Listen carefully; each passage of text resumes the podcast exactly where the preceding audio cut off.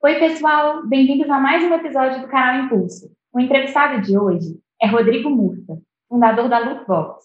Através do uso de uma linguagem natural, é possível simplificar e massificar o uso de informações dentro das empresas, facilitando o processo de tomada de decisão.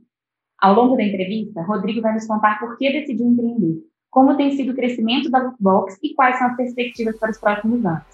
Não esqueça de nos seguir no Spotify, YouTube e no Instagram, arroba BR Impulso. Vamos lá?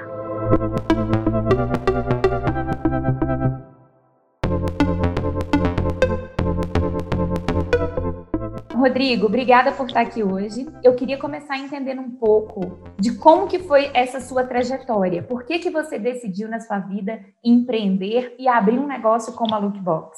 Obrigado pelo convite de a gente bater esse papo aqui com vocês. Sobre a história, acaba fundindo história de vida, né, história de empreendimento e do Lookbox. É, na verdade, veio antes a, a, minha família, eu tenho um, um, tio que tinha uma transportadora de carga e um negócio familiar. Eu comecei, eu saí da minha da minha graduação, eu fiz física, depois eu fiz o mestrado, uma área bem abstrata da física, mas acabei tomando gosto por como é que eu aplico isso no dia a dia quando eu tive esse primeiro contato na empresa do meu tio, que era uma transportadora de carga. Trabalhei alguns anos com transporte rodoviário. Por ter esse contato com ele, eu acho que já começou a ter assim, eu nunca tive um emprego normal, no sentido de que nunca foi uma coisa de cumprir tabela de, ah, legal, trabalho das 8 às 6 da tarde, ou de X a Y, e depois eu separo a minha vida pessoal do, do trabalho aquilo já era uma coisa só, né? Como eu ajudava a, a, com a empresa do meu tio, era normal ficar falando de trabalho o tempo todo, porque não era que era chato, era legal, era divertido o que a gente estava fazendo. Né? Então a gente gostava do que estava montando.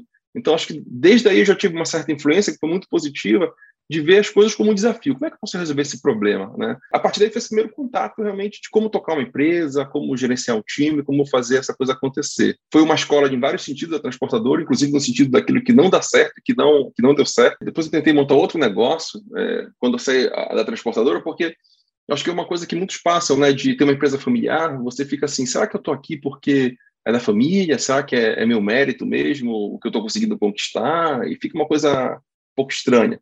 Então eu tinha essa, resolvi abrir uma, uma pizzaria, foi um fiasco, assim, é, é, respeito muito hoje quem trabalha com alimentação, é um negócio muito muito duro, né, muito, é, é, você tem que estar bem em cima, a alimentação definitivamente não era o meu ramo, depois eu mudei para uma empresa de educação, fantástica, chamava Sangari na época, é, essa empresa, acabei saindo da empresa depois, e fui convidado para participar, para trabalhar no Samarché, que é a rede varejista que tem aqui em São Paulo. Mas aquela ideia de como resolver problemas e desafios sempre esteve na minha, na minha cabeça, né? Foi quando eu tive contato com a área de, de BI, de Business Intelligence, né? Fui estudar realmente como é que eu organizava os dados de uma empresa, recebi esse desafio lá de, de ajustar algoritmos de compra, reabastecimento, né? E aplicar um pouco dessa expertise em matemática, em cálculo, que é o que eu gosto de fazer é, no Sam Marché. Foi super legal, já saiu essa primeira parte do algoritmo de compras do Marché, mas o desafio que realmente me incomodava era distribuir informação era uma coisa difícil dentro da empresa. Quando alguém cria uma informação, algum dado de venda, de estoque, de meta, de informações do varejo, apesar da gente ter uma estrutura de sistema de, de BI, ter um sistema implementado, era muito mais fácil perguntar para mim ou para minha área. Qual foi o produto que mais vendeu? No supermercado X, na, na seção de perecíveis, no mês passado, do fornecedor Y, né? Aí eu falava, poxa, é, a gente fez todo esse sistema aqui e é difícil das pessoas utilizarem. Daí saiu a ideia do Lookbox, né? De como é que, será que eu não conseguiria trocar? Será que eu não conseguiria só fazer uma pergunta e ter essa resposta, né? Então esse foi o inicinho, mas resumindo aqui em, em poucos minutos, né? Desde o início do transporte rodoviário de carga até o, o início do Lookbox, que foi quando eu saí do marché para realmente tocar a empresa e fazer o negócio acontecer junto com o meu sócio, o Daniel. Vocês viram essa dor, esse problema, e aí como que vocês se organizaram a partir de então? Foi muito no modelo já startup. Eu via que tinha essa dor, né? o que era legal, eu estava dentro do negócio e eu falei, será que isso aqui funciona? Será que eu consigo realmente é, resolver esse problema da informação usando alguma forma mais fácil, né? É, coloquei para rodar dentro do Samarchi essa, essa solução, né, porque eu chamava Lookbox ainda, é, e fez o famoso MVP, né, que é, em vez de botar um monte de esforço para tentar fazer tudo perfeito e tal, será que se eu botar o grosso para rodar aqui já resolve uma dor, já, já funciona?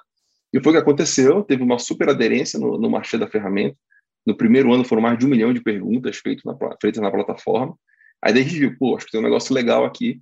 Aí foi que a gente tomou coragem né, de, de sair para falar, ó, tomar uma proporção que é agora ou nunca, né? Tem que botar esforço para fazer a coisa acontecer. E eu pedi as contas do Marché para tocar como negócio no Lookbox. Toda a ideia, toda a solução nasceu no Samarché com uma ferramenta de, de BI usando o que chama de linguagem natural, né? Que a ideia é simplificar para o usuário. Por isso que tem esse Just Ask aqui da camisa, né? Então, qual é a ideia? Eu quero uma informação da empresa, eu pergunto para a ferramenta, eu escrevo, né? É, e eu trago isso de uma forma muito fácil para o usuário, essa informação. É, vocês começaram, vocês pediram investimento, vocês entraram em rodada de investimento, vocês mesmos formaram o time, como é que foi? Foi um pouco atípico, o, como a gente fez aqui no Lookbox, porque a gente não tem hoje nenhum aporte externo na empresa. A gente é 100% bootstrap, que chama. Né? Esse é o modelo que é possível, no, mais no modelo B2B Enterprise, onde, como os contratos são maiores, você consegue fechar contrato e crescer, fechar contrato e crescer a empresa. E assim a gente vem a gente vem seguindo desde então. Sobre etapas, eu diria que toda vez que você está crescendo a empresa, é, são provações diferentes que você passa. Né? Então, a primeira parte era assim: será que alguém compra o meu produto? Porque o marché estava lá dentro, não pagava pela, pela solução, achava bacana, mas será que funciona mesmo? Será que alguém paga por ele ou, ou só rodava lá porque eu era o, o gerente da área, acabei né, mostrando a plataforma, era uma das únicas plataformas que tinha, para escalar isso num preço acessível, né, onde é, outras ferramentas de BI ficavam mais caras para colocar, e acabou crescendo no marché. Né? Mas alguém pagaria? Então, essa foi a primeira aprovação que a gente passou no Lookbox, que era alguém comprar a ferramenta, né? alguém pagar por ela. E essa foi uma barreira que a gente achou que ia conseguir resolver rápido, demorou. Então, a gente começou 2016 no Cubo, janeiro de 2016 no Cubo, que é um espaço de empreendedorismo aqui né, de São Paulo, né, do Itaú. E só em 17 que a gente conseguiu vender nosso primeiro contrato. E esse ano foi difícil, o dinheiro acabando, né? Aquela confusão de, putz, o que, que vai acontecer? Mas felizmente deu certo. A gente fechou um contrato muito legal com a Via Varejo, que foi nosso primeiro cliente enterprise. Então a gente quebrou essa primeira barreira. Legal, pagam pelo produto, né? É, pagam quanto? Já temos um, um valor. É, o próximo é como é que se cresce um time? Né? Bacana, a gente tem aqui um, um time pequeno, como é que se faz para ter mais gente, para contratar. A gente foi estudar. Eu digo que dá para fazer um, um, um, artigo, ou sei lá, um podcast à parte, dizendo assim, como fazer qualquer coisa, né, com alguma empresa, vamos restringir um pouco mais nosso escopo, é usando o Google. A gente usou o Google para tudo, né? desde como é que se programa, como é que eu subo um servidor, ou, ou como é que se programa em linguagem natural, até que eu contrato, contrato pessoas, quais são as melhores práticas. Né? A gente, tanto o Daniel quanto eu, somos muito fãs de, de leitura, de o que, que, tem de melhor no mundo? O que, que é feito? Vá lá ler o livro do cara e, e vê o que, que é feito, adapta para sua escala, para sua realidade. Né? Teve a parte da contratação é, e depois teve uma parte da, da escala, né? de legal, contrato, mas como é que se monta uma máquina de vendas? Porque é, não pode ser sempre o Daniel, é, o Rodrigo, principalmente eu na parte comercial, fazendo a venda. Você tem que ter um time que faça isso é, para ter escala, senão você vira um gargalo. Né? É, esse é um processo que a gente está forte aqui no Lookbox agora que é azeitando a nossa máquina de venda, exatamente para continuar crescendo a empresa. Quais são algumas dessas fontes que vocês usaram? Eram o quê? Eram alguns podcasts, alguns autores? Como é que funcionava? Primeiro, assim, quando você está num ambiente com outros empreendedores, a troca é muito forte. Você já pega a recomendação e fala, ó, oh, o que tem de livro bom? Ah, Rodrigo, tem o Iron Horse, tem o Sales Acceleration Formula, tem é, o, do, do, o Pink, que é um livro muito legal de vendas, né? Vender da Natureza Humana tem um zilhão de bibliografias. Eu peguei 12 livros de venda e fui estudar. Fui pegar, putz, legal, como é que funciona isso aqui? O que é venda? Como é que separa? Porque aí você começa a entrar no mundo, né? Você vê, ó, venda B2B Enterprise não tem nada a ver com venda B2C, que é diferente do medium, que tem inbound, que tem outbound. Aí você vai começar a estudar quais são as técnicas de, de mercado, né? É, não precisa reinventar a roda. Não, é, é, difícil imaginar um problema que já não tenha sido resolvido, né? Ou que não tenha ferramentas para resolver. Comece sempre tentando ver o que, que já foi feito. Né? Acho que esse é o primeiro, primeiro passo de qualquer, na verdade, de qualquer problema que você vai resolver. Não importa se é para empreender uma empresa, não importa se é dentro da empresa que você está fazendo alguma coisa. E a gente gosta muito, a gente gosta, a gente é um pouco acadêmico, Daniel e eu, nesse sentido. A gente gosta muito de ir para a fonte e estudar, tanto em livro, cursos, o que seja, né? Cada um tem as suas fontes de informação. Tem gente que prefere mais um podcast, tem gente que prefere é, fazer curso no, no, na internet, que agora está super bombando, né? Você acha curso de qualquer coisa, né? E acho que o, o difícil é ter um pouco de foco, porque senão você atira para tudo quanto é lado e não, para lá. É, o desafio que eu tenho é assim, como é que quando eu leio o material, eu boto pelo menos uma parte daquilo em prática? Porque senão eu fico só no mundo das ideias e não, e não coloco a mão na massa, né? Acho que esse é um pouco da forma que a gente opera aqui no Lookbox. E como que está a operação no Lookbox nesse último ano, com toda essa mudança da pandemia? Como é que foi isso para a empresa? Foi o Jorge Paulo Lemo que falou que não, não acredita em empreendedor que não seja otimista, né? Tem que ser um pouco sem noção mesmo para poder para poder encarar é, é, os desafios do empreendedorismo, né? Primeiro tem que gostar do que você faz, né? Assim para poder fazer essa coisa a, a acontecer, né? Eu digo isso porque, qual a ponte, né? Puxa, a pandemia é uma coisa terrível, né? É absurdo o que está acontecendo no Brasil, essa confusão toda, né? Um, então, um certo descaso que, que rolou, principalmente na, na fase mais inicial da pandemia, passa um, um sentimento muito negativo de, putz, acabou o mundo, né? Meu negócio vai se sustentar. Mas eu sempre olhei é, para esse tipo de situação e falo, é o que temos, o que a gente pode fazer com isso? O que a gente tem de oportunidade? Então, algumas oportunidades aparecem como a reinvenção do comercial eu acho que quem está sabendo tirar proveito disso de uma forma legal, é, essa reeducação de você trabalhar remotamente, tem um monte de reunião desnecessária, tem um monte de deslocamento desnecessário, de improdutividade no processo comercial, que deu para aumentar absurdamente agora no período de pandemia. Quando uma startup vai para um grande evento, não tem mais diferença do qual é a diferença de um grande fornecedor e de fornecedor que não tem todo aquele porte para ter aquele stand gigante, bonito no evento. Né? É, então, algumas coisas equalizaram virou uma, uma, guerra muito mais de quem tem um conteúdo bom, porque quem consegue chamar atenção agora é quem realmente tem um conteúdo legal para entregar, vai trazer uma novidade genuína, não é mais o brinde do stand fazendo o olho brilhar. Outro ponto muito bacana é a capacidade de você ter talentos de todo o Brasil. É, antes, ficava muito aquela, putz, quem era bom tinha que vir para São Paulo, porque era o centro, né, para coisas acontecerem e tudo mais. É, agora não, agora eu tenho programadores de, é, de Fortaleza, do Paraná, é, do Rio Grande do Sul, no time de venda, eu tenho gente do Rio de Janeiro, tem gente do Brasil todo. E hoje não importa mais na entrevista falar, ah, não, mas para lá, quando é que você pode vir para São Paulo? Isso virou desnecessário, né? E olha a oportunidade que a gente tem de equalizar, de deixar, dar condições melhor, melhores para essas pessoas, porque às vezes a pessoa vinha é, lá de Manaus para trabalhar é, aqui em São Paulo, é, não tem a mesma condição de quem tem uma família aqui, tem uma estrutura aqui, porque a pessoa tem que pagar por essa estrutura. Né? Agora, no trabalho remoto, tem o melhor dos dois mundos. Né? Às vezes você pode estar com uma estrutura legal perto da sua família, ou você já tem uma comissão bacana na cidade natal, é, trabalhando aqui no centro é, do Brasil, de tete a tete com qualquer pessoa. Então, onde você está fisicamente, não faz, mais, não faz mais diferença nesse processo. Né?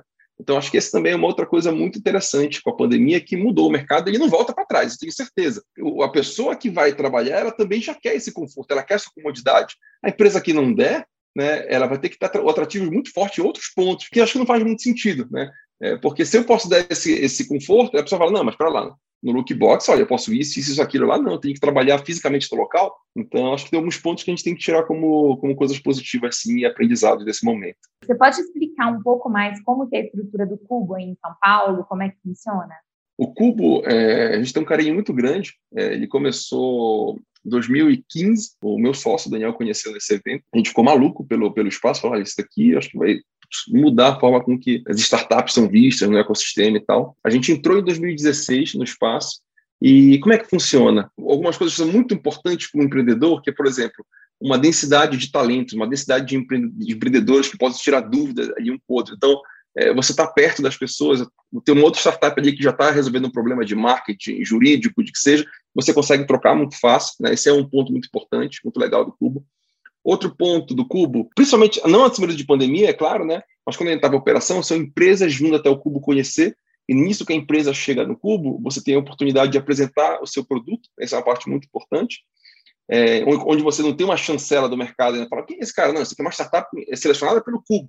Então, isso ajuda no nosso processo comercial. E um outro ponto muito importante também é você não estar tá preocupado com nada do espaço, porque você já tem tanta bronca para resolver, está preocupado se vai crescer, se tem espaço, se tem internet, se tem café, se o banheiro está limpo.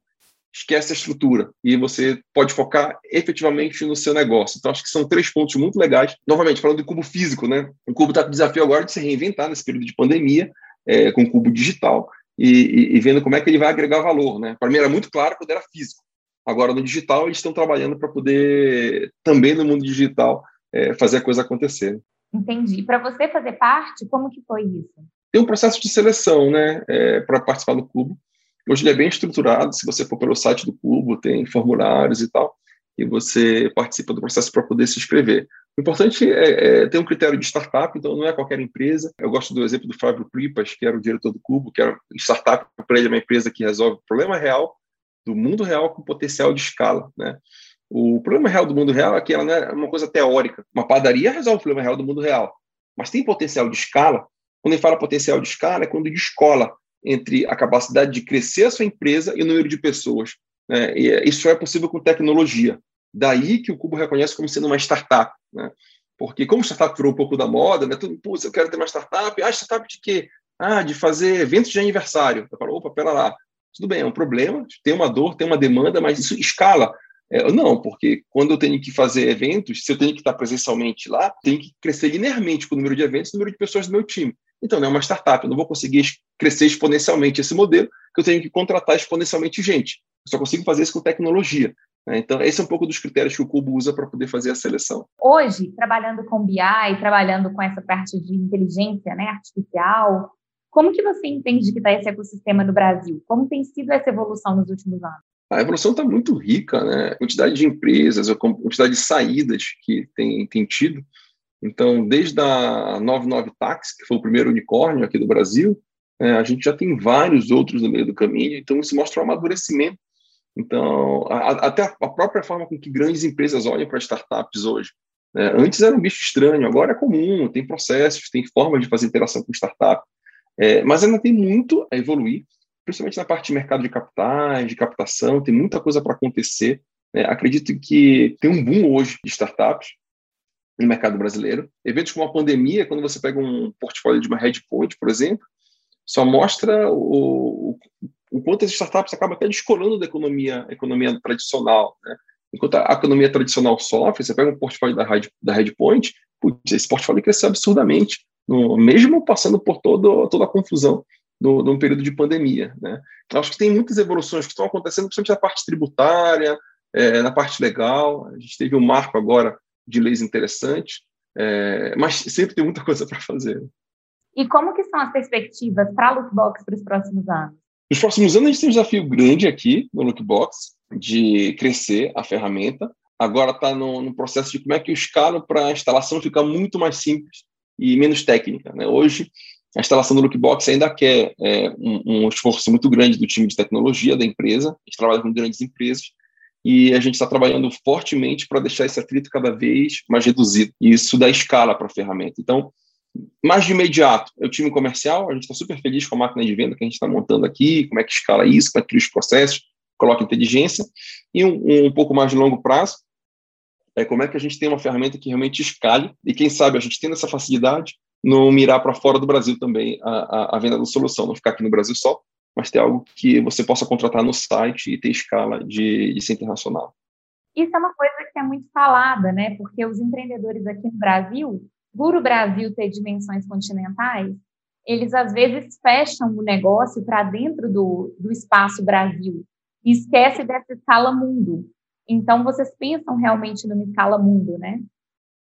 A gente pensa, mas de forma alguma eu não julgo quem está fazendo trabalho no Brasil, porque é difícil empreender no Brasil. Então, se você consegue ter uma empresa sólida funcionando aqui no Brasil, já é um super, né, é, já é um super negócio e você tem uma escala grande aqui né, dentro do, do, nosso país, né? Mas às vezes você quer pensar maior, você acha que tem um potencial de transformar é, é, é algo maior e também vale. A gente tem essa ambição assim no Lookbox, mas a gente tem certo, como é que eu diria? A gente é cauteloso, porque não adianta nada querer ficar focar globalmente e não conseguir nem construir seu negócio aqui direito. Né? Então, o que a gente está pensando hoje no nosso roadmap é: legal, eu consegui azeitar, deixar o, o, produto muito legal aqui no Brasil. Se eu não conseguir fazer escala no Brasil, por que eu estou pensando lá fora já? Né? Na minha língua, que é muito mais fácil de vender, de atuar, onde a gente conhece o mercado, então, se eu não conseguir ter uma escala legal aqui, dificilmente vou ter lá fora. Exemplo de uma Vetex, por exemplo, né? Demorou para a Vetex ir para fora do Brasil, agora que ela está super robusta e tal, fez IPO e tal, putz, está destruindo e está forte é, é, fora também. Então, tomar cuidado com o time, né? Saber quando é o time de fazer isso para você não se atropelar no meio do processo. Tá ótimo. Mais alguma coisa, Rodrigo, que você queira falar, que você queira acrescentar? Ah, fica a dica, quem quiser trocar uma ideia no Instagram, eu sou alucinado por leitura, é, adoro fazer o review, colocar no Instagram, que é o r.murta, depois na edição vocês colocam aí embaixo. E quem quiser trocar dica de livro, de empreendedorismo, vai ser um prazer é, a gente trocar uma mensagem. Você consegue aqui citar algumas obras que você acha que são mais interessantes? Pensar aqui, eu gosto muito de biografias, tá? Porque eu acho que a biografia é muito mundo real, não mundo teórico. Você pegar, por exemplo, do Elon Musk, a biografia dele é muito legal, viu isso da Tesla, como é que foi a confusão, ele saindo da, do PayPal, querendo construir uma empresa de foguete, ninguém acreditava em empresa privada de foguete, é, e hoje a Tesla é o que é. Então, é, é, é, bem legal ver a coisa funcionar, né? Outras coisas mais voltadas não só para o empreendedorismo, acho que você tem que ter uma visão geral de mundo também, né? É, e, e, o trabalho da criatividade, porque você empreender, toda hora você está tendo criativo para resolver um problema, seja da sua empresa, é, na, na, parte do cliente, no produto.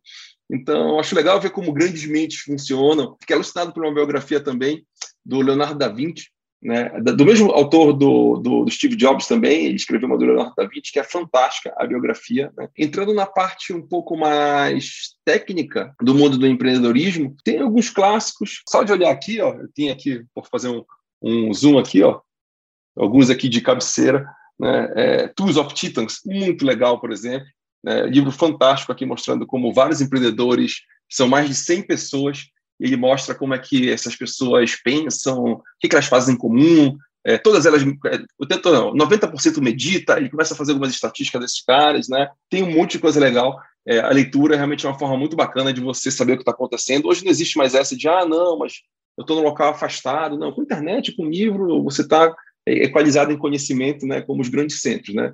Acho que a grande diferença são as pessoas, você poder estar tá falando com essas pessoas em grandes centros tem um peso legal. Mas boa parte, é, os livros são, são uma ótima fonte de saber a novidade. Muito obrigada. Obrigada pelo seu tempo, obrigada pela entrevista. Acho que agregou muito aqui para todos nós. Legal. Patrícia, foi um prazer bater esse papo e qualquer coisa a gente está às ordens.